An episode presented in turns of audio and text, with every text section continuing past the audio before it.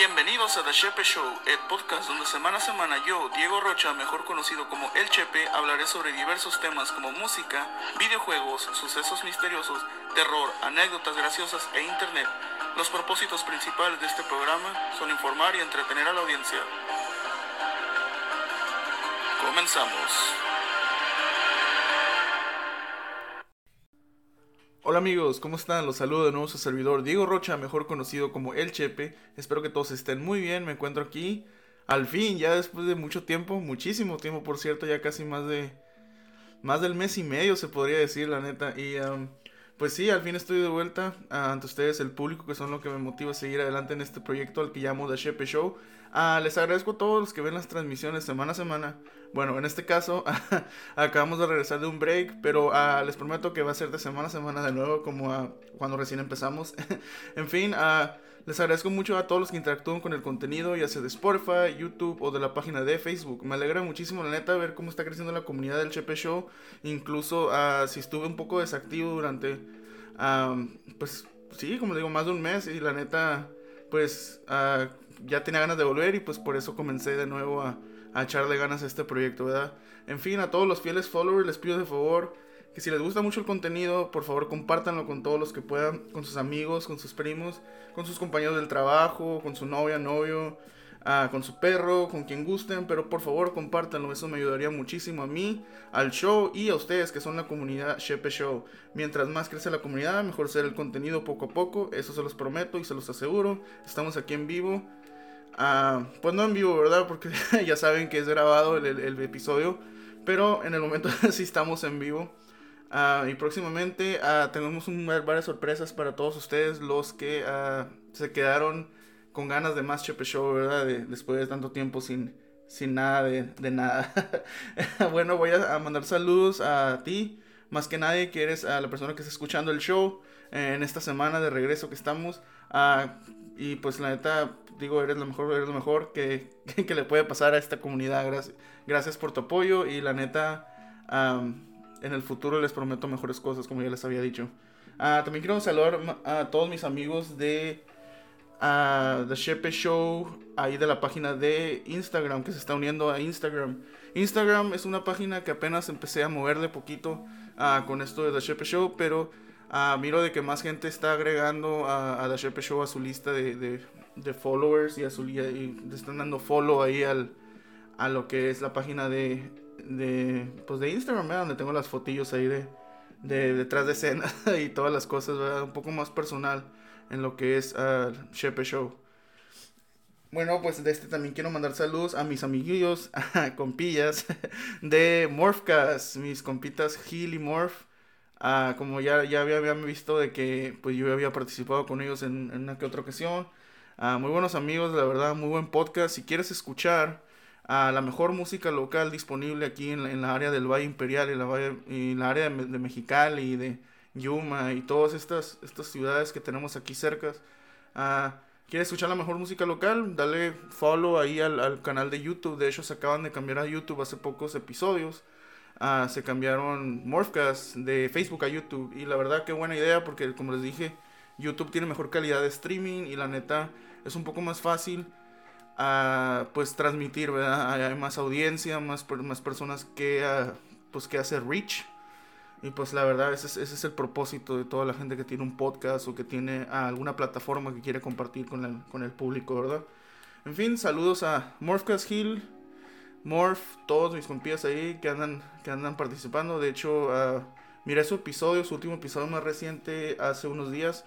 La neta estuvo bastante cool ahí compartiendo pues cámara con, con otros con otras bandas así por ejemplo creo que tuvo ahí a la cultura que es una, una bandilla ahí que de aquí cerca de este local y pues ahí este tuvo su, su entrevista y todo estuvo bastante chila y la neta pues espero esperamos todos ver más más cosas chilas ahí en Morph las mejores entrevistas mejores artistas cosas así poco a poco en fin saludos Morphy Hill Ahí a ver cuándo colaboramos, ya los extraño.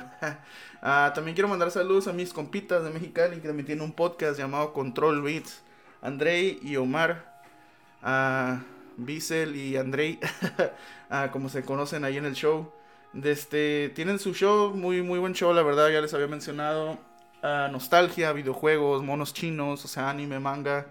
Todo eso, la verdad, si tienes, a ti te gusta hablar y escuchar temas así, de buenas anécdotas, borracheras y uh, cosas de juegos y varias cosas random, así divertidas y nostálgicas, pues ahí está Control Beats cada miércoles a las seis y media, si no me equivoco, con a y Andrei. Ahí de este denles follow. También voy a dejar, dejarle la página de YouTube para ustedes los que los que están interesados en escucharlos. Ahí siempre les comentan, siempre me mandan saludos. En fin, aquí les doy su saludo a ustedes. A ver cuándo, cuándo colaboramos o algo. Hopefully algún día, Vamos a continuar.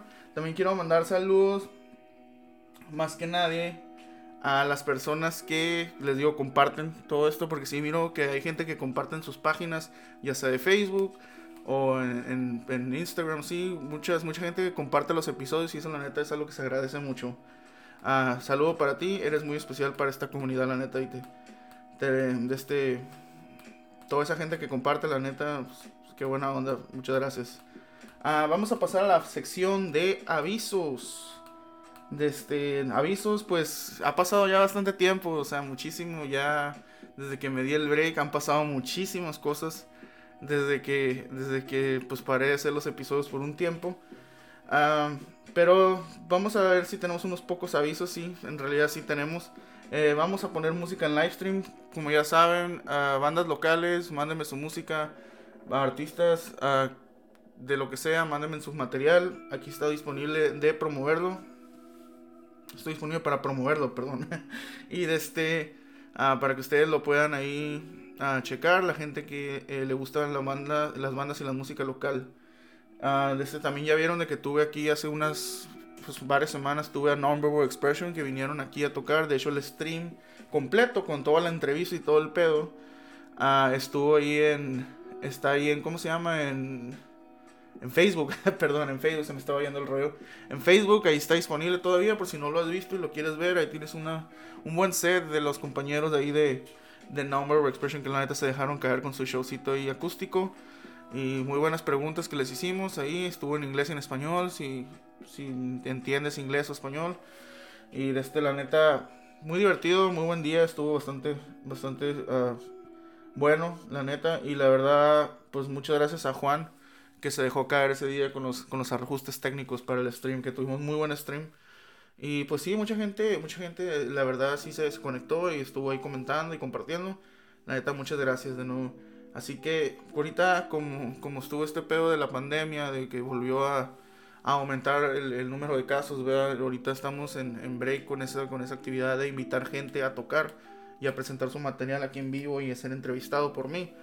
Pero próximamente cuando se calmen las cosas, si es que se calman, ¿verdad?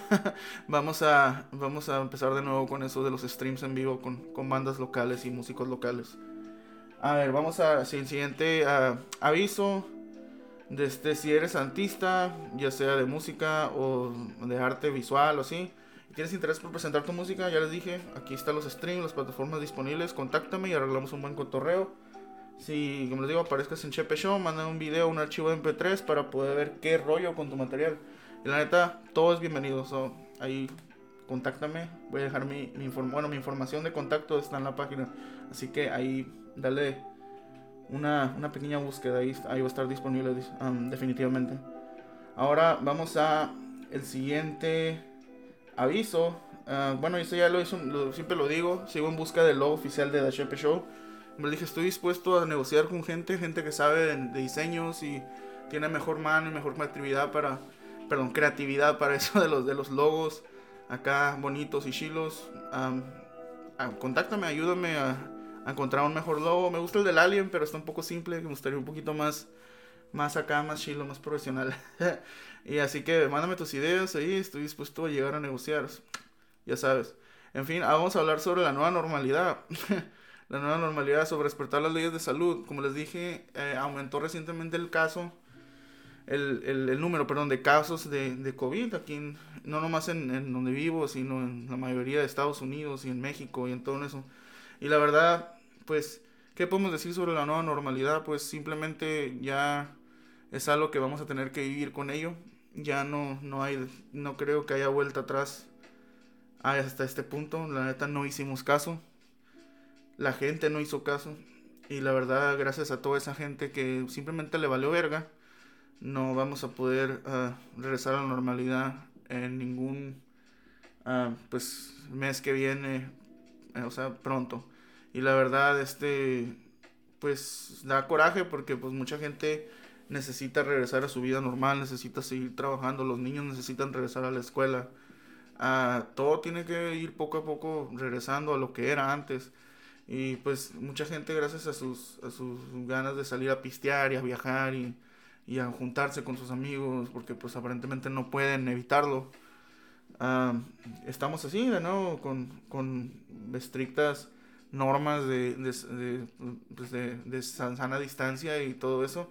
Y la verdad, pues, ¿qué podemos hacer? Ya a este punto es más o menos aceptar de que esta enfermedad está para quedarse y la verdad, pues, seguir con las mismas, lavarse las manos, uh, usar desinfectante, mascarilla, todo eso. Uh, mucha gente está ya con la idea de que porque anunciaron la vacuna de Pfizer y de Moderna, de BioNTech, y la, ya, que habían anunciado de Sputnik, ya hay solución al problema. En realidad, si, si tú te vacunas, o te vacuna tu familia, no significa de que la enfermedad terminó o la enfermedad se murió. La enfermedad va a seguir presente, solamente no te va a afectar tan cabrón como si realmente nunca hubieras tenido ningún tipo de defensas contra el nuevo virus. O sea, básicamente es como si te van a dar un examen bien cabrón y te dan y te, por lo menos te dan una story guide o una guía de estudio para que tú te puedas preparar. Es, es un ejemplo, o sea, para que no te agarre de, de, o sea, así sin preparación, ¿verdad? Y así funciona con la, con la vacuna. La vacuna te va a ayudar a que el virus no te mate, ¿sabes? Y no, no te trague vivo. Pero no significa de que el virus va a desaparecer, gente. Eso, si tú eh, estás ansioso por básicamente vacunarte y seguir con tu vida normal como si nunca hubiera habido ningún tipo de COVID-19, pues eh, estás, estás pensando en, una forma que no, no deberías, ¿verdad? Porque de por sí a la gente le está valiendo madre. Y miren, miren los nuevos casos que están saliendo. Gracias a que la gente pues tuvo que salir. Uh, ya sea en los días festivos como en Halloween. La gente que tuvo que ir a, a tirar party. A, a, gente que tiene que ir a bars cada fin de semana porque si no su vida no está completa. A gente que tiene que salir a tirar party con sus amigos porque no es suficiente textearlos todo el puto día y mirar lo que hacen todo el puto día en, las redes sociales. O sea, tienen que a huevo verlos aunque pues arriesguen su vida y la vida de los demás, de gente inocente que pues ha perdido familia, ha perdido hijos, padres, eh, hermanos, sobrinos, todo eso. Y la verdad, cuídense, por favor. Eso es un llamado a la, a la, a la conciencia, ¿verdad? Cuídense, lávense las manos, no salgan. O sea, lo más curado es que la gente que no tiene trabajo, que no trabaja en nada, es la gente que más sale. Y eso me da un chingo de coraje porque pues de dónde hijos de su puta madre sacan dinero para poder salir. O sea, bueno, en fin, me vale madre eso, pero salgan cuando necesiten, no a lo pendejo. Y así poco a poco vamos a ir combatiendo este desmadre. Y como les dije, anunciaron la vacuna Pfizer Moderna. Sí, no es el fin del, de la enfermedad. Pero por lo menos ya hay esperanzas de que, de que va a haber algún tipo de, de, de defensa ante esta, esta nueva amenaza y este nuevo virus. Así que por favor, ten tantita madre, no seas covidiota. Ya no son covidiotas, son covid pendejos. Y pues la verdad, eh, recomendadísimo, la neta, sigan las normas de, de salud, por favor. Háganlo por, por ustedes. Si ya son egoístas y la neta no quieren hacerlo por nadie más, háganlo por ustedes por lo menos. Y de este, veremos si poco a poco se va calmando esto. Ah, esto ya estaba, o sea, predicho, ya de que iba a haber una, una segunda ola de, de, casos. Pero, o sea, el hecho de que la gente salió y, y, no se protegió y se fue con la finta de que, ay, traigo disfraz, no, no se me pega el virus. O sea, no porque hayas ido disfrazado de, de doctor a la pinche fiesta pitera que fuiste de Halloween, significa de que, pues, o sea, ya estás protegido. No porque hayas traído una puta máscara puesta, significa de que, oh, ya, esta máscara me está protegiendo. O sea, estás compartiendo cheve, estás compartiendo pisto, estás compartiendo besos con o sea, sales a putear, porque si vas a la, fiesta de Halloween vas a salir a putear de seguro, ¿verdad? Y pues, o sea, tienes que tener tantita conciencia de que no nomás es porque la persona te abrazó, o sea, se, transmite el virus ah, en diferentes formas y la verdad, o sea, cuídense. Ahí de este, estuvo bien chistoso porque en Tijuana hubo un pinche parizón de Halloween. De este, y un chingo de gente parece que salió como si nunca hubiera habido COVID. Y la neta está bien cabrón porque gracias a eso, pues se vino de nuevo la, la ola de, de casos y ahora están de nuevo están llenos los pinches hospitales y pues ahora ahora qué podemos hacer pues esperar a ver qué pasa a ver si sale la vacuna que tiene rumores que sale para finales de este año. Ya estamos en el último mes del año ah, casi y no y no y no hemos no ha habido ningún tipo de, de noticia de si lo van a aprobar o no. En realidad está en proceso de que lo quieren aprobar de emergencia con la FDA o la FDA de Estados Unidos. Y si lo aprueban, pues dicen que va a ser un problema distribuirlo, uh, distribuir estas dosis de, de, vacuna para la gente. So, esto va para largo, gente, no porque ya anunciaron la vacuna significa de que ya va a estar mañana en las similares o, o en, no sé, en, en Rite Aid, si eres de Estados Unidos, pero ya por lo menos tenemos un poco de, de esperanza ante esta amenaza que nos tomó a todos, pues la neta, por, por sorpresa y pues ¿qué podemos hacer? Vamos a esperar y, ¿cómo se llama? Vamos a, a tener tantita conciencia antes de que ya encontremos una solución a este problema, porque como les digo, va para largo y la neta, no se vayan con la finta, pues porque ya nos vamos a, nos vamos a arrepentir después si, si nos vamos con la finta de que con la vacuna ya todo se acabó. Bueno, vamos a terminar ya este pinche, ese pinche trip de la vacuna y la chingada madre. Vamos a, vamos a ya ir al, siguiente, a la siguiente sección. Ya saben, clásico juego de la semana. Ah, es una sección que yo siempre hago ah, en, mis, en, mis, en mis shows, en mis capítulos, donde hablo de un juego que ha estado, que he estado jugando, que realmente es un juego que yo recomiendo a, la demás comunidad gamer o a la gente que le gusta jugar los juegos clásicos. en esta semana, pues jugué varios juegos, de hecho. Pero el que más me tiene picado ahorita, más bien los que me tienen picado ahorita, es una trilogía. La trilogía ah, de God of War. Ah, para originalmente para la PS2 y la PS3.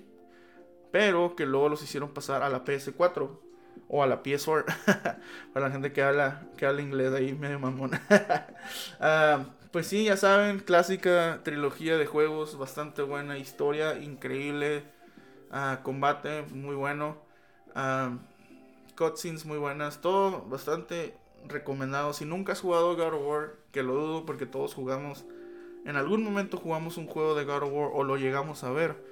Uh, si no lo has jugado, te lo recomiendo. La neta, qué chingón está. Si tienes una PS3, compra la, la colección del 1 y el 2 y es fácil conseguir la, la, versión 3, perdón, God of War 3. Ah, yo conseguí la trilogía en unos días. Este, primero conseguí el 3 y luego ah, busqué ahí en, en, una, en una subasta ahí en, en, eBay. Conseguí la 1 y la 2. Y la neta, qué, qué buenos juegos, la neta. O sea, qué chingonería de, de historia. Y pues ahí se los recomiendo. God of War 1, 2 y 3. Muy buenos juegos. Y también recomiendo la 4, pero aunque esa no es básicamente la parte de la trilogía, eh, sigue siendo la misma historia, sigue siendo la misma historia de Kratos y de, y de todo eso, todo eso que hizo, ¿verdad? Que, que mató a los dioses del Olimpo y la chingada. O sea, es una continuación ya en, en otro reino, ¿verdad? Ya no, es, ya no es el Olimpo, porque el Olimpo quedó destruido. Ah, es más bien el, ¿cómo se llama? El el, el mundo pues nórdico, la mitología nórdica. Y sí, muy bueno, la neta, chequenlo. God of War 1, 2 y 3. Para la PS2, PS3 y PS4. Ahora me preguntaron, ahorita que estamos en el tema de los juegos, me preguntaron si voy a agarrar la PS5. Eh, ya les contesté el día que salió ahí en mi, en mi post. La verdad no creo que la vaya a agarrar por el momento. Aunque quisiera, no hay, ¿verdad? Pero de este, ahorita no, ahorita pienso que, aunque pues, sí tengo, sí tengo guardadito ahí el dinero para para comprarlo, pues la verdad no, no quiero hacer un gasto de algo que ahorita no, no voy a ponerle tanta atención, ¿verdad?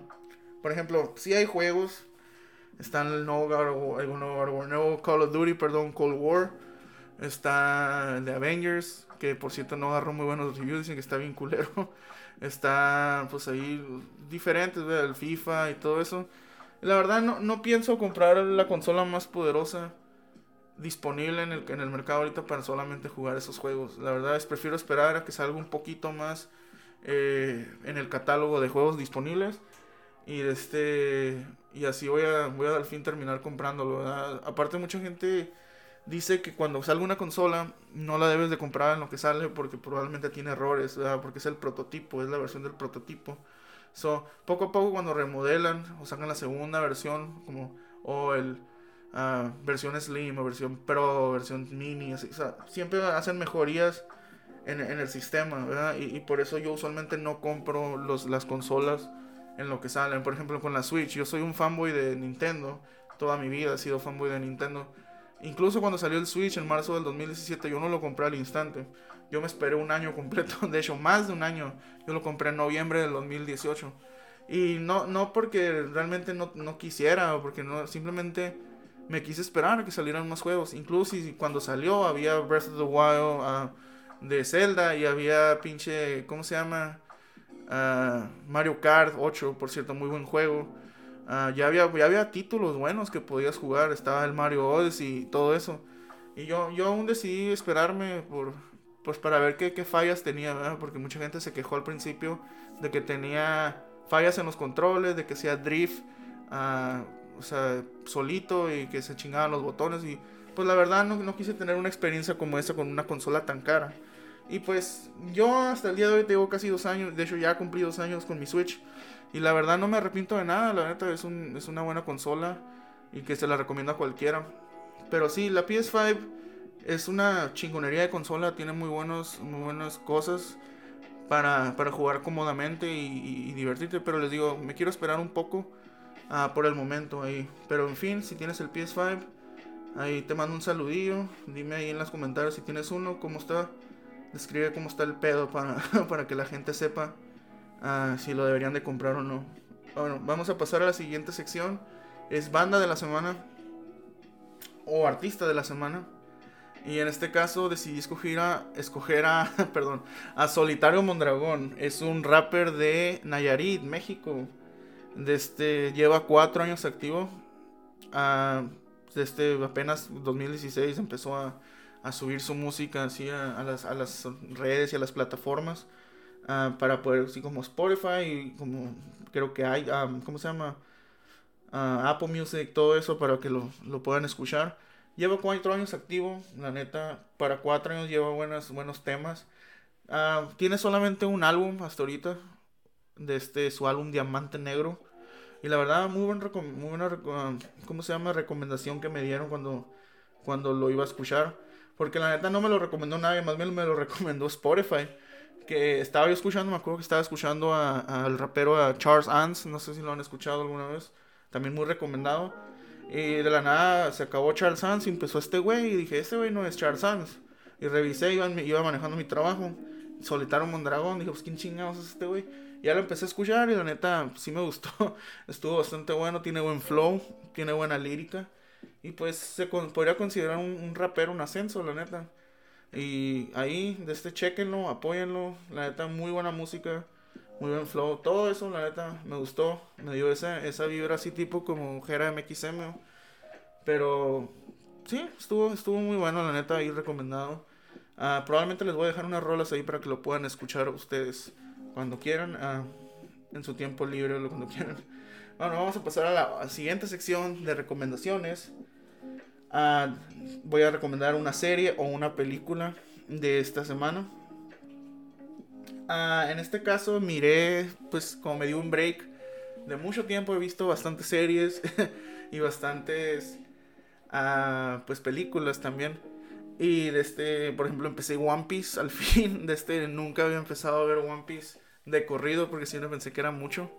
Y la verdad se me hizo, se me hizo algo que, que dije, no, pues voy a, voy a empezar a, a mirarlo para poder así, da, pues, darle un intento a ver el hype de por qué la gente está todo, toda embobada y toda, ah, pues traumada con, con One Piece y ahora ya entiendo, ¿verdad? Porque ya llevo, ya llevo varias semanas mirándolo y la neta está cabrón.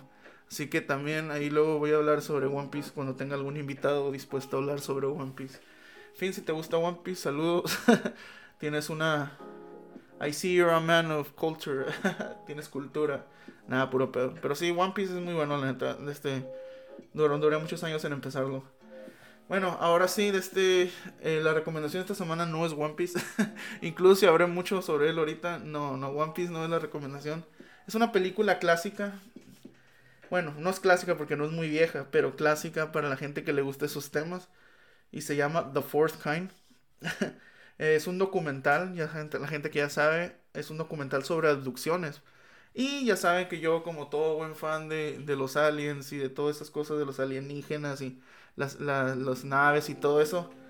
Está cabrón, o sea, ver este documental porque son abducciones, es como cuando llegan y se llevan a la gente y pues los desaparecen, y ya la gente no sabe ni qué pedo y luego los hayas allá bichis en medio de un maizal, pues así, tipo, típico, típico, um, o sea, acaso, ¿verdad? En fin, pues, ¿qué podemos describir? Es, básicamente una, una doctora, ¿verdad? Que, está entrevistando a personas en, en, forma de documental. Personas como que describen sus, sus, ¿cómo se llama? Sus experiencias cuando fueron abducidos por, uh, por extraterrestres.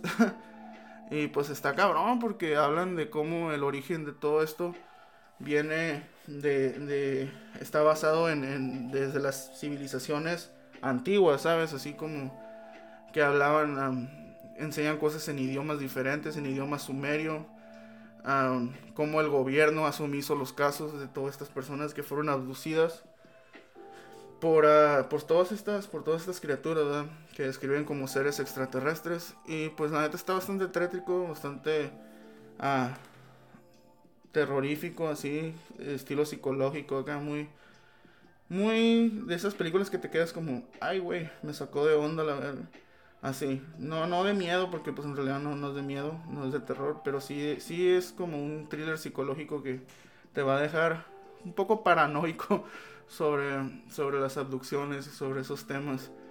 Y la neta, pues es, obviamente una película falsa, no, no, es, no es real, pero quién sabe, tal vez allá afuera existan personas con que realmente les pasó o han vivido por lo que mencionan en la película. Y este es un tema que podemos hablar después de abducciones. De hecho, ya he hablado de abducciones, la abducción de Travis Walton. Muy buena ahí, si no lo has escuchado, también está disponible en Spotify. Creo que es el episodio 3 de mi serie de videos de ahí, de, de videos de, de podcast, ¿verdad? Y del podcast de ahí de Spotify. Bueno, gente, eh, eso es todo por las recomendaciones de esta semana. Vamos a pasar a la siguiente sección. Ya saben todos que es la sección favorita antes que nada, si escuchas la música de fondo, ahorita tengo una página, bueno, unas páginas, un canal más bien de, de Lo-Fi Beats. Si te gusta el hip hop y te gusta acá algo para, para hacer vibe o para escuchar en tu tiempo así, estás estudiando, yendo al trabajo o algo, escucha esta lista, la voy, a, la voy a compartir ahí. En este momento tenemos un artista llamado Purple Cat y de este, esta canción se llama Midnight Snack es así lo-fi chill. Desde aquí pasan muchísimas, está disponible en Apple Music y está disponible en Spotify también. Ahí se los voy a poner para que lo escuchen. Si les gusta la música de fondo, ahí díganme en los comentarios. Y este y yo les paso ahí la, la musiquilla. Está muy chido, la neta, y la uso de fondo para ustedes, para no tener ningún tipo. Es más los estoy promoviendo, ¿verdad? Porque, porque pues no queremos nada de, no podemos compartir algo que después nos vayan a, a dar la pinche demanda por, por, por, haber incluido el, el contenido aquí en, en, el podcast. En fin, estoy promoviendo. Ahorita acaba de cambiar la canción. Es Slow Loris y Street Low. En la canción se llama After Castle. Escúchenos ahí. También va a estar disponible el link a la lista. Bueno, gente, vamos a pasar a la sección favorita de todos. Ya saben, es la historia de hoy. Todo, todo el tiempo contaba, pues, una historia ya estuvo lo de viernes terrorífico, pues ya pasó octubre. Esas historias se las debo, la neta. Uh, tengo muchas historias que les voy a contar con el tiempo.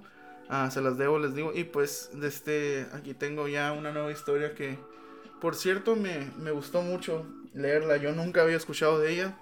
Y gracias, después de leerla, gracias a ello, empecé a buscar y a buscar y a buscar y me di cuenta de que probablemente yo había visto este caso, solamente nunca había escuchado el nombre.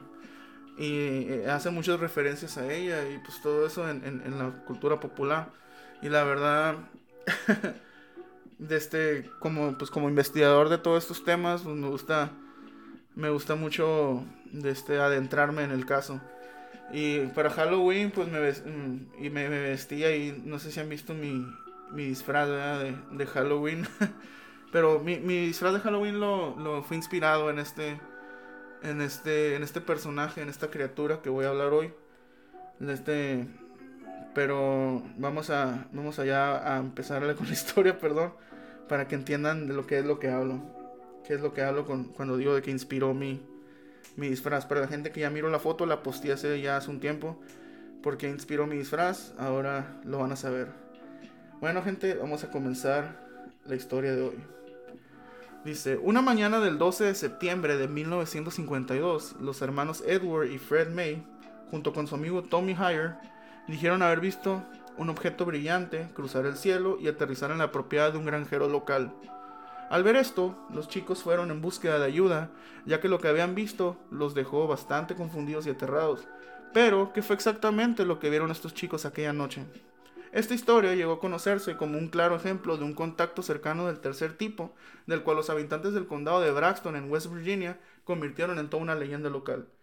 Gente, niños, niñas, señores, señoras, hoy les contaré la historia sobre el monstruo de Flatwoods.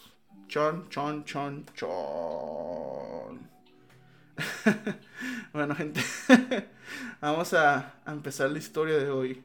El monstruo de Flatwoods, también conocido como el monstruo del condado de Braxton y el fantasma de Flatwoods, según la criptozoología, es una supuesta criatura pseudocríptida no identificada, la cual popularmente ah, se le atribuye un origen extraterrestre. El pueblo de Flatwoods, de apenas 400 habitantes, la cual se encontraba entre la región montañosa de los Apalaches, era descrita como una combinación entre un lugar de civilización urbana y un tradicional pueblo rural.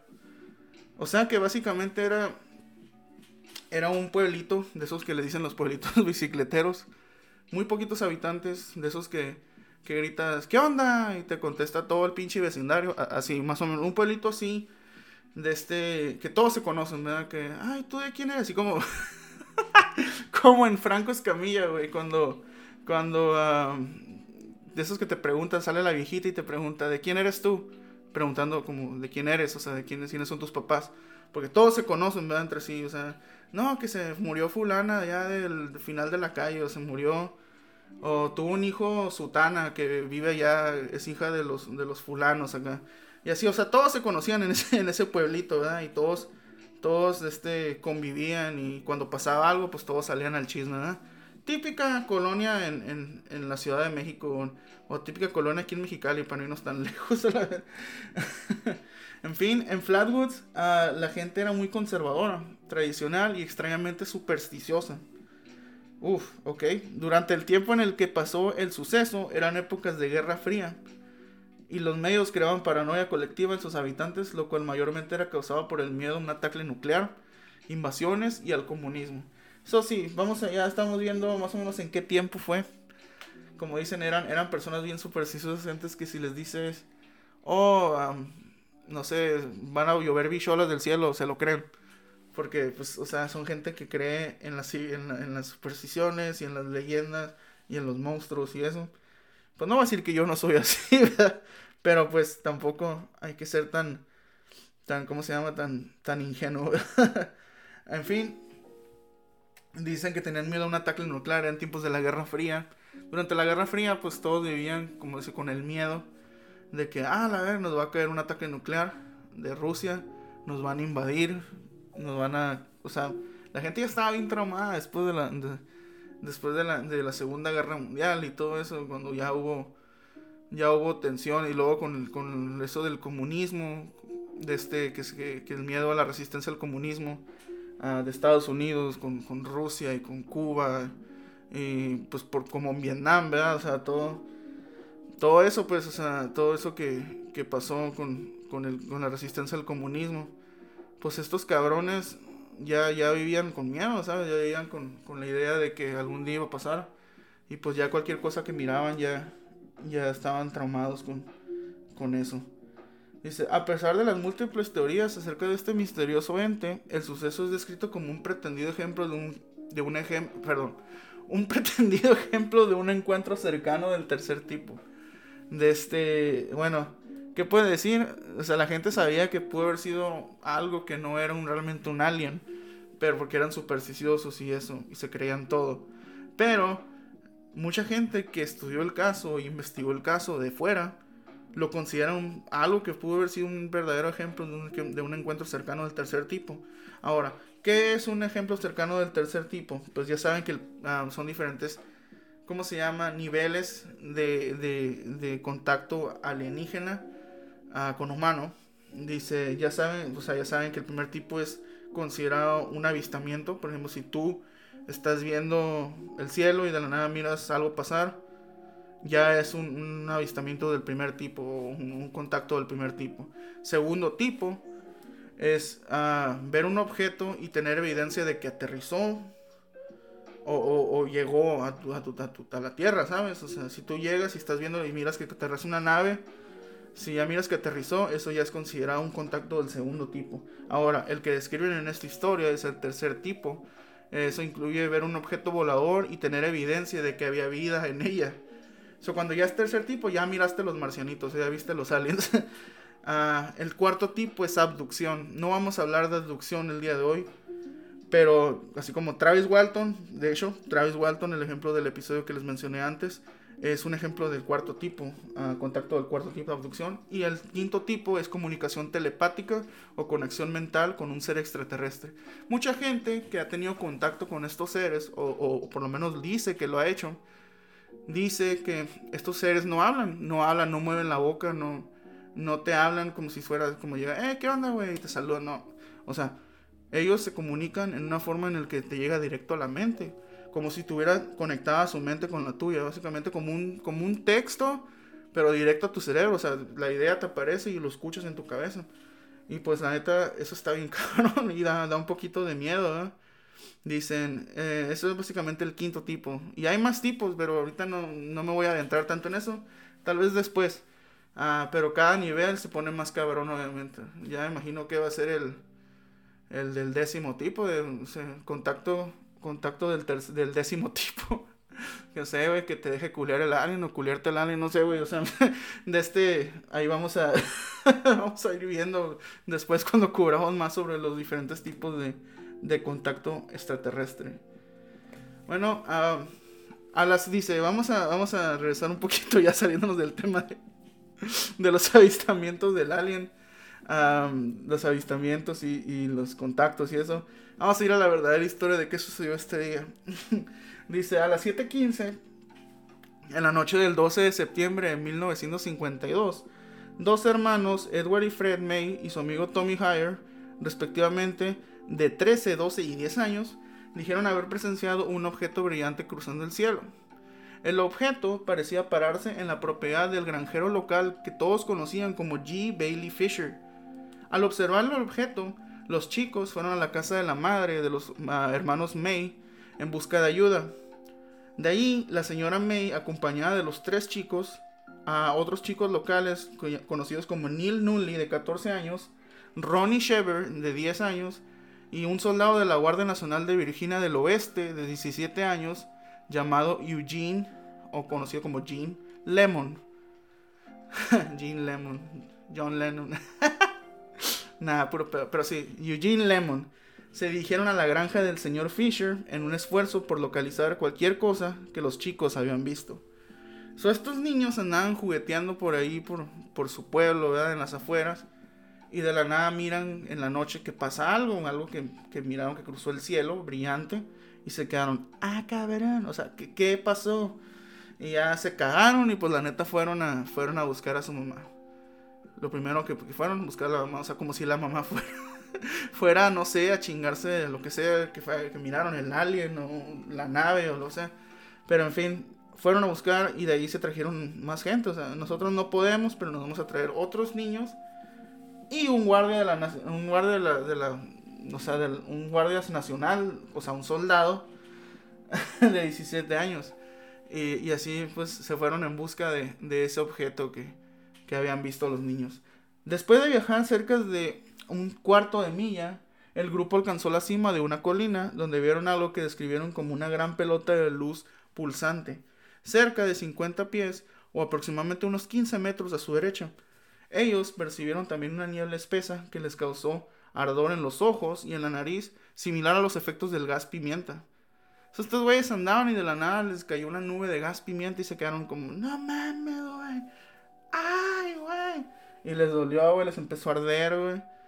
Tal vez, no sé, güey, mejor se echó un pedo el pinche alien y pues les dolieron los ojitos acá. No sé, pero, en fin, les, les dolieron los ojos. Bien machine acá y la neta, yo cuando leí eso dije, pues, ah, cabrón, ¿por qué o qué? Bueno, ahora vamos a ver por qué. Lemon entonces advirtió a los demás sobre la presencia de dos pequeñas luces sobre el lado izquierdo del objeto. Después, Lemon dirigió su linterna hacia los árboles cercanos. Junto a un gran árbol ah, reveló una criatura que ella, que ella, misma reveló su presencia después de haber emitido un ruido agudo, como un tipo de silbido muy así chillante, y por haber comenzado a deslizarse hacia ellos antes de cambiar la dirección hacia la luz roja. En este punto, los miembros del grupo huyeron aterrados sin explicación alguna sobre lo que acababan de presenciar. Al volver a la casa de la señora May, contactaron a un aguacil local llamado Robert Carr y al señor Lee Stewart, que era un copropietario del Braxton Democrat, un periódico local. Disculpen, gente, se me sacó la garganta, lo van un traguito esta madre. Ay, güey. Disculpen. Ahora vamos a continuar. De este, sí, la neta sí me caló una madre. Al volver a la casa de la señora May, contactaron al aguacil local Robert Carr y al señor Lee Stewart, que era el propietario del, periódico local conocido como el Braxton Democrat. Stewart realizó varias entrevistas y volvió al sitio con Lemon después esa misma noche e informó que había un olor a quemado y, y, y, metálico, o sea, un olor metálico como cuando derriten o funden el metal o el acero, todo eso, que prevalecía en el aire donde sucedieron los hechos. De este, o sea, que ya después de que estos güeyes fueron y les picó la nariz y los ojos, les dolieron por, por esta niebla espesa que había, uh, este güey pues dijo, no, pues vamos a salirnos de aquí. Y cuando iban así, apuntó su, su linterna a unos, a unos árboles. Y estos árboles, pues no eran árboles, era donde vino la criatura que, se dejó ver. Bueno, se hizo notar más bien haciendo un silbido que pues, les dolieron los oídos. Y este. Y los aterró, Este, los hicieron huir. Porque no supieron ni qué pedo, porque esa madre se les iba acercando. Y pues, a huevos, si una madre esa me va acercando, pues yo voy a correr. Me vale madre si me alcanzo o no. Yo voy a, voy a por correr. Y después de eso, Ah, fueron a contactar a la policía, que era un alguacil, a Robert Carr, y al periódico local, que era a Lee Stewart. Dice, Stewart realizó varias entrevistas que, que pues, de este, a las personas que, que oyeron eso, ese, ese caso, ese, ese silbido que estuvieron presentes ahí en la, en esta, en esta, pues en esta colina donde fue donde, donde sucedieron los hechos. Y ellos todos decían de que, pues, que decían lo mismo, que había un olor quemado, a un olor metálico, algo así. Todos, todos con, o sea, estaban diciendo lo mismo, todos decían la misma versión. Eso es donde la gente se quedó, pues, en realidad sí vieron algo. Dice, el aguacil Carr y su segundo al mando, conocido como Borneo Long, buscaron el área separadamente, pero informaron que no encontraron huella del encuentro. Temprano, a la mañana siguiente, el sábado 13 de septiembre, el señor Lee Stewart visitó al sitio del supuesto ah, encuentro por segunda vez y descubrió, descubrió perdón, dos marcas alargadas en el barro, así como las huellas de un líquido negro viscoso. So, básicamente el, el, el, dueño del periódico dijo, no, pues no es suficiente la información que tengo, voy a ver qué pedo yo. Y ese güey fue y miró de que había pues unas huellas como de que había derrapado algo por, por, el, por el fango por el... Así como si hubiera sido la mamalona, así, la mamalona que derrapando por la por el pinche, ¿cómo se llama esa madre? Por el fango y hacían un Ahí estaban los derrapones y dice que también miró como un tipo de líquido negro viscoso. Tal vez la mamalona andaba tirando aceite, no sé. Pero bueno, en fin, encontró este líquido. Dice, él los, ah, los persiguió inmediatamente como los signos de un posible aterrizaje extraterrestre, basándose en la premisa de que el área no había sido sujeta al tráfico de vehículos durante al menos un año. Básicamente este güey dijo, no, pues esta madre es de rapones, esta madre viscosa debe ser un alien porque ah, aquí no pasan carros. Y, tiene sentido hasta un cierto punto, de que no pasan carros, están los derrapones, estos güeyes dicen que miraron una madre que se les acercó corriendo. O sea, todo quedaba y es lo que hizo que la gente se lo empezara a creer. Y pues este güey siendo el dueño del periódico, pues lo sacó al, a noticia y la gente se lo creyó. Y empezó a, a paniquearse. Aunque luego se ha revelado, años después, que muy probablemente estos derrapones eran pertenecientes a una furgoneta Chevrolet en 1942, manejada por un tal Max Lockhart, que había sido a una persona que fue al sitio para buscar a la criatura algunas horas antes del descubrimiento de Stewart. So, mucha gente dice, no, pues en realidad no era, en realidad no era la, no era un, derrapón causado por un alien que se te acercó a, pues, deslizándose, O este líquido viscoso, pues en realidad no es algo que dejó un, un alien aquí, en realidad fue la mamalona. Y pues aquí le dieron unos pinches quemones de llante y pues dejó esta madre y la gente se quedó, pues, eso tiene un poco más de sentido. Tal vez ese tipo, ese tipo Max Locker era pues un buchón o algo y llegó y llegó quemando llante y pues marcó eso y la gente se paniqueó. Bueno, paniqueó a, a Lee Stewart. Lee Stewart era el de periódico ese güey escribió lo que miró y pues se paniqueó más la raza. Bueno, vamos a continuar. Dice, después del acontecimiento, los señores William y Donna Smith, investigadores asociados con la Civilian Saucer Investigation de Los Ángeles, que también es conocida como Investigación Civil de Aterrizajes Extraterrestres de Los Ángeles, California, obtuvieron varios testimonios de que personas afirmaron haber experimentado fenómenos semejantes o relacionados. Estos relatos incluyen la historia de una madre y su hija de 21 años que afirmaban haber encontrado supuestamente a una criatura con la misma apariencia y olor una semana antes del incidente del 12 de septiembre en West Virginia, en Braxton. El supuesto ah, encuentro dicen que habría afectado tanto a la hija que tuvo que ser llevar, llevar al hospital de emergencia eh, en el hospital de Clarksport, perdón, por tres semanas, así quedó bien madreada. Dice, una declaración de la madre de Eugene Lemon, o sea, el, el guardia nacional que fue a, a ver qué pedo el día que sucedieron las cosas. Dijo que aproximadamente al mismo tiempo del hecho, su casa había sido sacudida violentamente y su radio había dejado de funcionar durante, durante aproximadamente 45 minutos. O sea que se cortó la señal y tembló. Dice, además de un informe del director del Consejo de Educación Local en el que decía haber visto el aterrizaje de un platillo volador a las seis y media de la mañana en la mañana del septiembre 13. O sea, básicamente en la mañana siguiente al avistamiento de la criatura.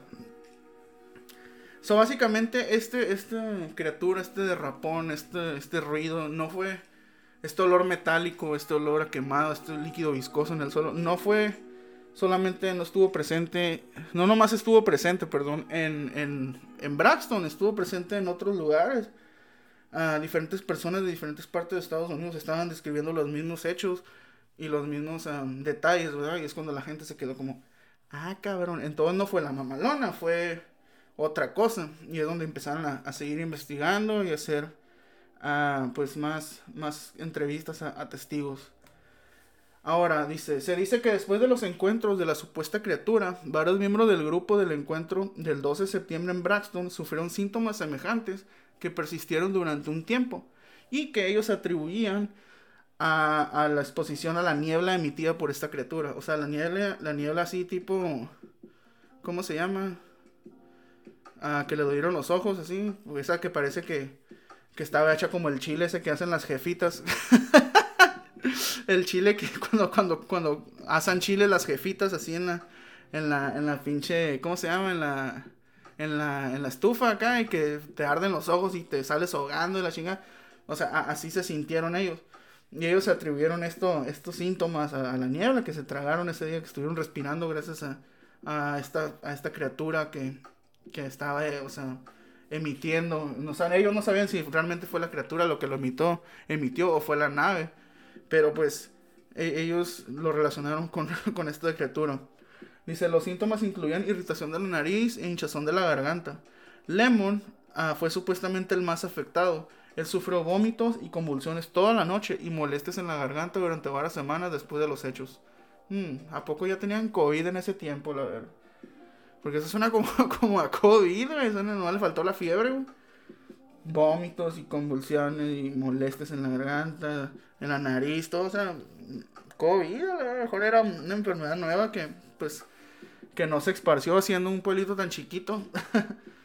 este, quién sabe, o sea, todo tiene su, explicación lógica. Un médico que trató a varios de los testigos informó que los síntomas descritos son semejantes a los presenciados en las víctimas del gas mostaza, aunque los escépticos indican que tales síntomas también pueden encontrarse comúnmente en las víctimas de histeria, que puede ser causada por la exposición de acontecimiento traumático o espantoso. No, pues está cabrón. Entonces, como le dije, era, si era como un gas mostaza, sí sí les madreó la nariz, les madreó la garganta y todo eso. Pero también el doctor dijo, puede ser que realmente estaban asustados, estaban estresados. Y por lo que vieron, o sea, no se tomaron una coca o no se, no se comieron un pan para el susto, o sea. Pero pues, o sea, e, el, el, doctor más bien atribuyó eso a que realmente fue un, un susto lo que les causó este, esta reacción a psicosomática o somática de este según el exdirector de noticias, uh, las noticias de los periódicos se difundieron por todo el país. Las transmisiones de radio se transmitieron en grandes redes y se recibieron cientos de llamadas telefónicas de todas partes del país. Los servicios de prensa nacionales calificaron la historia como el número 11 del año. Un ministro de Brooklyn vino a interrogar a la familia May. Uh, también un periódico de Pittsburgh envió un reportero especial al pueblo. Escritores de ovnis y foráneos como Gray Barker y Mantis Sanderson llegaron también al lugar para investigar. So, básicamente esto, esto fue cubierto por todo tipo de medios, ¿sabes? O sea, ya no me faltó que llegara Mausana, la verdad, pero pues Mausana haber tenido como unos 10 años cuando, cuando pasó eso. En realidad no sé cuántos tiene Mausana, ¿verdad? Pero pues no creo que está... ya no me faltaba Maussan y Carlos Trejo y todos esos pinches investigadores. Nada, puro pedo, Mausan. Mausan, yo te creo. Mausan, eres, eres un, ídolo, ¿verdad? Nada, puro pedo. Este, tal vez Mausan estuvo ahí. No es cierto, Mausan. Yo te creo, yo te creo, Mausan. yeah. Bueno. Perdón. en fin, eso estuvo cubierto por, por, muchas, por muchos medios. Vinieron de todas partes del país a a buscar esta, estos testigos de la criatura y, y, de lo que pasó esa noche de, de este, en el condado de Braxton. Ok, dice, un día después del encuentro en Flatwoods, se dio un encuentro en Frametown, donde se divisó un ser de las mismas dimensiones, pero sin la cobertura superior del primero, mostrando una apariencia reptiliana de la cintura para arriba. Ah, cabrón. Dice, el investigador norteamericano Frank Freshino dedicó 20 años de investigación respecto a este caso. Dentro de las, de las alegaciones, según sus fuentes, la Fuerza Aérea de los Estados Unidos ah, recibió una orden para derribar todo ovni que se acercara a su espacio aéreo, de ser posible de muy lejos, o sea, que no se acerquen tanto. Y posiblemente esto habría desencadenado los dos incidentes reportados. So, básicamente, dicen que también la Fuerza Aérea estuvo involucrada y que la Fuerza Aérea pudo haber sido ah, algo que desencadenó uh, pues todos estos estos estos incidentes Con, con estas criaturas o estos avistamientos de, de la gente.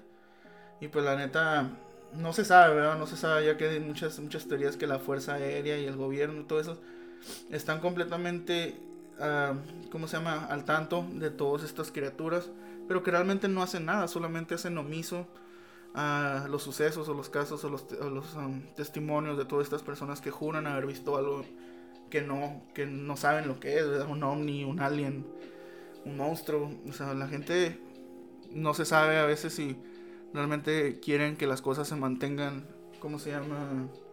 Pues ocultas, ¿verdad? La verdad se mantenga oculta. pues a eso es a lo que vamos a ver ahorita. Mucha gente dice que hay muchas explicaciones convencionales sobre este suceso, ¿verdad? que fue lo que realmente pasó esa noche, que en realidad no era un alien, realmente no era un reptiliano, realmente no era las pimientas, realmente no era un, una nave un, que dejó un ahí un derrapón o, nada, o sea, no era la mamalona. En realidad todo tiene una explicación y eso es lo que mucha gente empezó a, a dar sus explicaciones lógicas, ¿verdad? Después de examinar el caso, Joe Nico del Grupo de Investigación Paranormal, Committee of the Scientific Investigation of Claims of the Paranormal, o la CIS, CSICOP, perdón, concluyó que, la luz brillante perdón, en el cielo reportada fue reportada. perdón, se me hizo se hizo como trabalenguas. Concluyó que la luz brillante en el cielo que fue reportada por los testigos el 12 de septiembre fue muy probablemente un meteoro y que la luz roja palpitante fue probablemente una señalización aérea de peligro y que la criatura descrita por los testigos se parecía bastante a una lechuza. O sea, ya ves que en México cuando llega una lechuza le rayas la madre que no, se para la pinche lechuza en el árbol y no, chinga tu madre, hija de tu puta madre. O sea, le rayas la madre. Y la pinche lechuza pues se va, pues bien agüita, ¿no? Se va a quedar como estos cabrones me están rayando la madre. Yo solamente vengo a pararme en su árbol, güey. Solamente quiero, quiero, no sé, güey.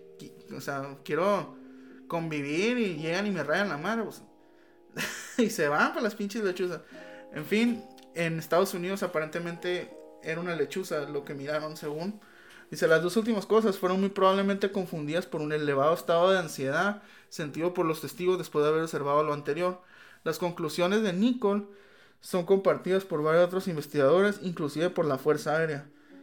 Dice que también mucha gente atribuye a este, este avistamiento de la criatura de Flatwoods o el monstruo de Flatwoods al hombre polilla, que es un tema que probablemente luego, muy, un tema muy interesante, de hecho, otra criatura, otro críptido, perdón, el hombre polilla, que, que pudo haber sido este, este alien, que realmente lo que, lo, la niebla que, que que absorbieron esa noche las personas que estuvieron ahí no era, no era gas mostaza ni nada de eso, era básicamente uh, polvo de polilla que les, que les, les causó estos daños, estas enfermedades. Dice, la noche del 12 de septiembre se avistó un meteoro que había sido observado a través de tres estados, Maryland, Pensilvania y Virginia Occidental o Virginia del Oeste y había sido erróneamente reportado como un avión estrellado al lado de una colina en Elk River, aproximadamente 11 millas al suroeste de la ubicación del avistamiento de Flatwoods. Tres destellos de señalización aérea rojos fueron rojos también rojos también fueron, perdón, visibles en área de los avistamientos y justificando que posiblemente la luz roja palpitante vista por estos testigos Ah, básicamente era lo que causaba el, tinte o el color rojo brillante de esta criatura que se hizo presente. La forma, el movimiento y los sonidos informados por estos testigos de Flatwoods fueron también coherentes con la silueta, con la pauta del vuelo y con el sonido de una lechuza asustada que estaba encaramada en una rama, llevando así a los investigadores a concluir que el follaje debajo del búho pudo haber creado la ilusión de las porciones bajas de la criatura que es descrita que tenía como una falda verde hacia los costados. O sea, decían que era un alien con falda, güey. O, con un así largo como un vestido. Los investigadores concluyeron también que la incapacidad de los testigos para convenir en si la criatura tenía armamentos o algún tipo de, de, de, pues de arma, combinada con el informe de Kathleen May, que uh, describía que tenía pequeñas manos como garras que extendió frente a él, como si los quisiera agarrar y también emparejó la descripción de que una lechuza también tiene unas garras cuando se agarra de los árboles, es con lo que se paran en los árboles. So, por eso la gente pensó que realmente era una lechuza, no un monstruo de Flatwoods. Hubo explicaciones alternativas que incluían posteriormente por los medios locales de que el grupo del 12 de septiembre había presenciado el impacto de un meteoro que tuvo como resultado una nube de vapor hecha por hombre, por el hombre, perdón, y de que Kathleen Maine y sus hijos habían visto alguna clase de avión secreto del gobierno. En realidad, mucha gente, como les digo, atribuía que era un meteoro, que era una lechuza, que era un avión, que era un señalamiento de que era lo que causaba la luz roja, un señalamiento aéreo rojo. Mucha gente decía lo que sea para encontrar una, una explicación a este, a este misterioso suceso. bueno, Aunque suena un poco descabellado, mucha gente que, que estuvo al tanto de, de, este caso y, de, y, de, otros casos paranormales en, en, diferentes partes del mundo, mucha gente atribuía de que este monstruo de Flatwoods tenía explicaciones no solamente por cosas de Estados Unidos, y también por, o sea, también tenía explicaciones por fuera. De hecho, en Monterrey, voy a mencionar este pequeño caso, de hecho hay un video muy, muy, muy clásico ahí de, que hasta salió en la tele, salió en Noto Rollo y en y en incógnito y con, con Carlos Trejo y con, y con, ¿cómo se llama? Con, con Jaime Maussan y todo. Eh, dice que lo conocen como la, la, bruja de Monterrey. No sé si lo han visto, un clásico video de YouTube. De hecho, lo voy a poner ahí en, en la página porque la neta... Cuando yo estaba morrido sí me cagaba cuando miraba ese video, la neta, porque pues, yo todo niño pensaba, pues no, sabes que sí es cierto, güey, una, una bruja va flotando en, en, entre las montañas. Pero de este, Vamos a ver qué pedo, una pequeña explicación que relaciona el caso de la bruja de Monterrey con el monstruo de Flatwoods. Que es algo que me interesó mucho, que realmente nunca había escuchado este tipo de relación, ¿verdad? O cómo, lo, cómo era relacionado estos dos casos diferentes en dos diferentes países. En diferentes, totalmente en diferentes décadas, porque uh, la bruja de Monterrey sucedió en el 2004 y Flatwoods sucedió en el 52. So, vamos a ver más o menos cómo se relacionan. En enero del 2004 se tuvo una gran difusión en los medios de comunicación locales y nacionales de un supuesto acontecimiento extraño ocurrido en la localidad mexicana de Guadalupe, en el estado de Nuevo León, que el periodista y ufólogo Jaime Maussan, Dios, trata de relacionar con el caso de Flatwoods. Jaime Maussan, quien relacionó la descripción de la bruja de Samaniego con la apariencia del monstruo de Flatwoods, le mostró imágenes del monstruo al policía samaniego, a las cuales él dijo que eran muy parecidos o iguales a lo que había visto. El viernes 16 de enero del 2004, a las 3.15 am, el policía de nombre Leonardo Samaniego del municipio de Guadalupe, en Nuevo León, México, dice haber tenido un supuesto encuentro con una extraña entidad que él identificó al principio como una bruja. El policía dijo que al, al, estar dando un rondín, dando la vuelta ahí a ver quién tumbaba y a quién le bajaba feria, Ah, por la colonia Valles del Silla, ah, en Nuevo León. Bueno, en, Guadalupe, perdón, de ahí Nuevo León, de este, del ya mencionado municipio. Dio la vuelta a Fordo de su, de su patrulla en la calle Álamo. Se dice que habría advertido inmediatamente algo, que, o sea, él miró algo, algo muy inusual.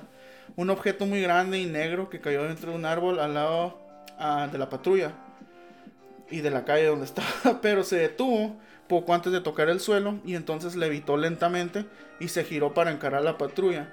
En ese momento, el oficial samaniego supo que algo estaba mal.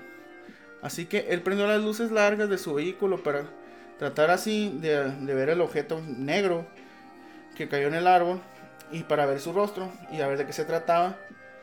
Pero esta cosa trataba de cubrir su rostro de la luz como si le molestara. Mencionó también que además tenía unos enormes ojos totalmente negros sin párpados y su piel era café oscuro.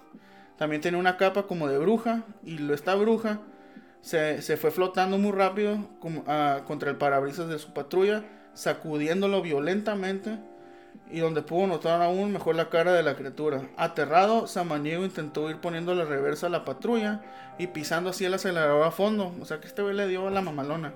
Mientras gritaba de horror y trataba de pedir ayuda por la radiofrecuencia. Y mientras la unidad daba reversa a toda velocidad, la criatura rasguñaba el vidrio del parabrisas como tratando de agarrar al oficial. ¡Ah, cabrón! Al llegar al final de la calle la patrulla chocó, entonces el oficial dijo que se desmayó. Después de unos minutos llegaron un par de patrullas a, encontrar al oficial que él recobró el conocimiento y fue asistido por los paramédicos de una ambulancia.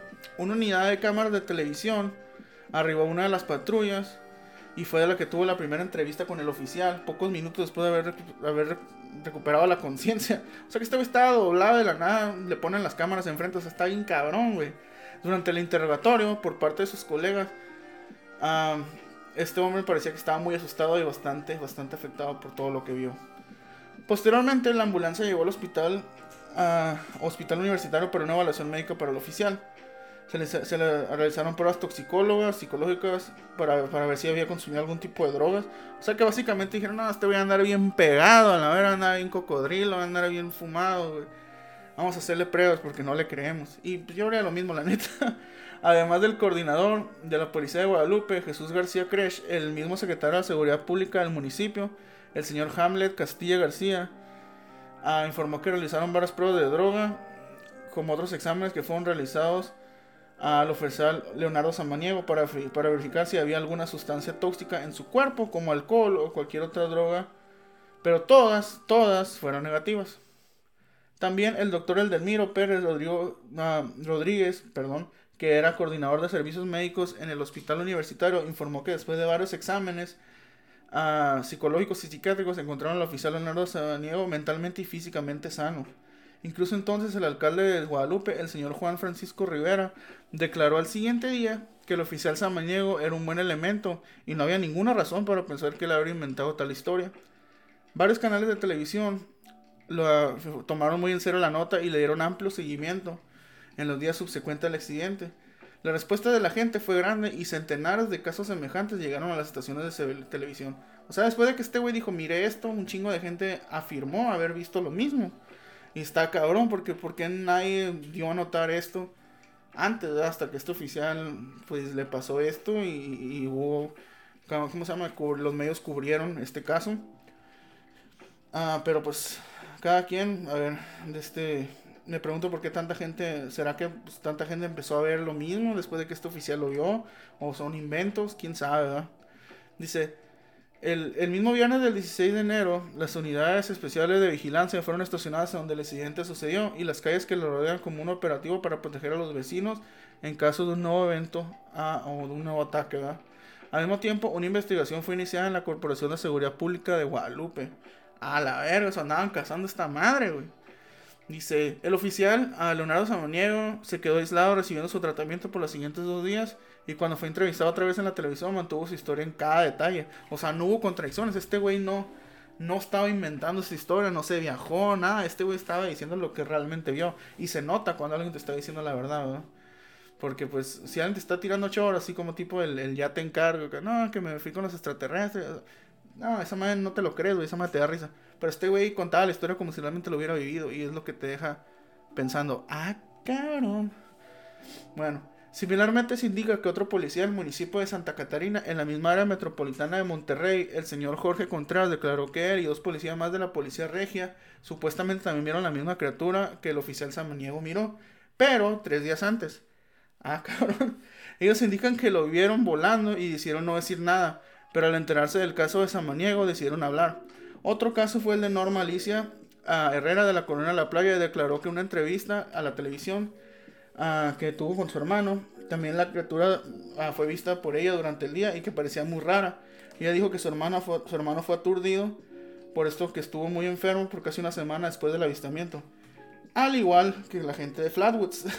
un vecino de ese sector grabó también en video varios días antes un extraño humanoide volador y dio el video a una estación de televisión, que es el video que les estoy hablando, el de YouTube que les voy a pasar. La afirmación fue liberada el mismo día durante los noticieros en varios canales causando más tumulto entre las personas. La historia fue liberada también por periódicos locales serios como El Norte o Milenio. O sea que este, este caso fue cubierto en todo el país. Esta madre le dio la vuelta al país. Y todavía, ¿cómo se llama? Fue hasta Maussan a ver. Y Maussan, me acuerdo, yo me acuerdo que Maussan lo mencionó en, esas veces que me quedaba a ver con mi papá, me quedaba a ver, ¿cómo se llama? Otro rollo, incógnito. Y eso es cuando se presentaba Jaime Maussan al final, ya hasta las 10, 11 de la noche. Yo me desvelaba para ver a Maussan y la neta pues a mí sí me sacaba un pedo ver ese pedo de los videos que subía Maussan, que en este tiempo pues ya dan risa, Y las teorías que dan, ya sabes que pues esa más es puro verbo. Bueno, Maussan yo le creo un poquito más. Carlos Trejo también lo mencionó, pero pues Carlos Trejo es un farsante, ese güey es otro pedo. Luego hablamos de eso. bueno, el monstruo de Flatwoods también es considerado como una pieza de la cultura popular.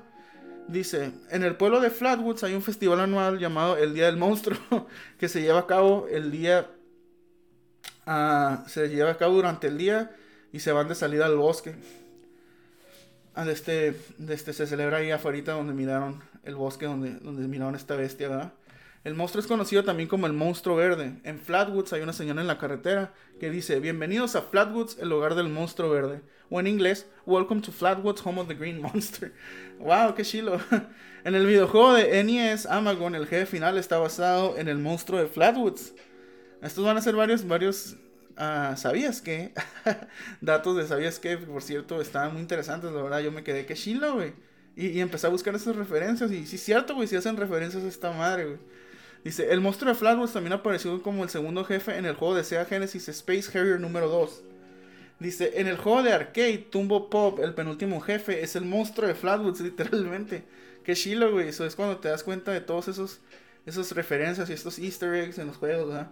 En el videojuego de Nintendo 64 The Legend of Zelda Majora's Mask, los enemigos llamados ellos parecen estar basados en el monstruo de Flatwoods. Sí, cierto, güey. Eso, la carita así, los ojitos, güey. Sí, cierto, sí se parecen, güey. En el episodio 4 de la serie de anime Majo Sensei Negima, el monstruo de Flatwoods aparece por un breve momento. So, hizo su pequeño cambio la, la criatura. Dice, en algunos episodios del anime de Keroro Gonsu aparecen dos alienígenas de la televisión galáctica, uno de los cuales es una parodia del monstruo de Flatwoods. So, este monstruo de Flatwoods le dio la vuelta al mundo, güey, y, la gente le gustó el diseño y como lo describieron. La neta está chile y como les digo, por eso inspiró mi, mi, mi disfraz, ¿verdad? A muy a mi estilo, ¿verdad? Pero sí, desde ahí les voy a enseñar ahí una, una pequeña, una pequeña fotillo ahí de, de cómo se mira el monstruo cuando miran el, el, el, este, para que miren cómo, cómo lo describían y cómo es que lo atribuían. Y cómo, cómo es que realmente este monstruo lo describían todos, desde las personas que miraban las, en Flatwoods y también es el, el, oficial y los demás oficiales y la señora que también miró a esta, esta criatura en Monterrey, en Santa Catarina y en, en Guadalupe. En el video, videojuego, perdón, Fallout 66, el monstruo de Flatwoods se encuentra, uh, se encuentra presente en el juego como enemigo. So, este güey, si tú andas jugando en Fallout, te puedes topar este monstruo. También en el mismo juego se pueden encontrar cintas que encuentran una historia claramente implicada y creada y basada en el monstruo de Flatwoods. So, sí, muchas referencias, muchas apariciones, muchos cambios. La neta es una, una criatura muy interesante, la neta, qué buen caso. Y la neta, qué bueno que lo pude compartir con ustedes. En fin, gente, este es el fin de la historia de hoy, el monstruo de Flatwoods. Espero que les haya gustado muchísimo, la verdad. Yo me interesé mucho, lo leí, empecé a ver, me gustó la foto. Dije, voy a empezar a, a ver este pedo. Me gustan, ya sabes que a mí me mama eso de los aliens y los avistamientos y, y los, los, diferentes tipos de, de, de contacto cercano y todo eso. O sea, está, está cabrón, y, es muy interesante. Ya ven que es un, un, personaje muy, muy interesante para, para escuchar, ¿verdad? Bueno, gente, uh, ya he terminado mi historia de hoy. Espero que les haya gustado muchísimo. Muchas gracias por haber escuchado la historia completa. Uh, me despido de ustedes, la neta. Um, les agradezco a todos los que semana a semana miran mis videos. Les prometo que ya después de este capítulo voy a empezar de nuevo a trabajar más en mi canal y en mis demás plataformas para así darles un buen contenido de calidad y uh, pues constante, ¿verdad? Para que la gente que me estaba diciendo, y mucha gente, aunque no lo crean, me decía, Chepe, ¿cuándo vas a subir un capítulo? ¿Cuándo vas a subir otra vez? ¿Le estás dando un break? Y yo, pues la neta, algún día, pues, de este, voy a, voy a hablar un poquito sobre el tema del por qué, del por qué a veces, um, pues nos damos breaks y nos tenemos que dar descansos por nuestra propia salud mental y por nuestra propia, um, por nuestro propio bienestar, ¿verdad? Como adultos. Um, algún día voy a tocar ese tema, eso será en otro capítulo. En fin, he terminado mi relato de hoy. Como les digo, espero que les haya gustado. Este, ahí síguenos en la página de Facebook, en las páginas de uh, Spotify, Instagram, todo ahí. Voy a estar, está todo disponible en la página. Compártelo, por favor, si te gustó. Si crees que esta historia es divertida, esta historia es interesante, compártelo con tus amigos, con quien quieras, pero hazlo. La neta, eso nos ayudaría a todos nosotros, la comunidad Shepe Show, a crecer y a mejorar, que es pues todo esto que se hace aquí es para ti, el, el, el, miembro de la audiencia, el espectador. Pues la neta, ya saben que esto es para ustedes y por ustedes. En fin, gente, ahora sí, me despido. Uh, cuídense, nos vemos en la siguiente semana. Habrá una sorpresa, por cierto. Una historia muy interesante. Y de este, ahí nos estamos en contacto. Cuídense. Un abrazo a todos. Ya saben, sigan las, las estas de seguridad, las, las reglas de, de, salud, cuídense, no salgan. Y pues esperemos vernos en la próxima. De este, los quiero ver a todos ahí, no los quiero enfermos. en fin, gente, ahora sí, nos vamos. Muchas gracias. Nos vemos en la próxima. Hasta luego.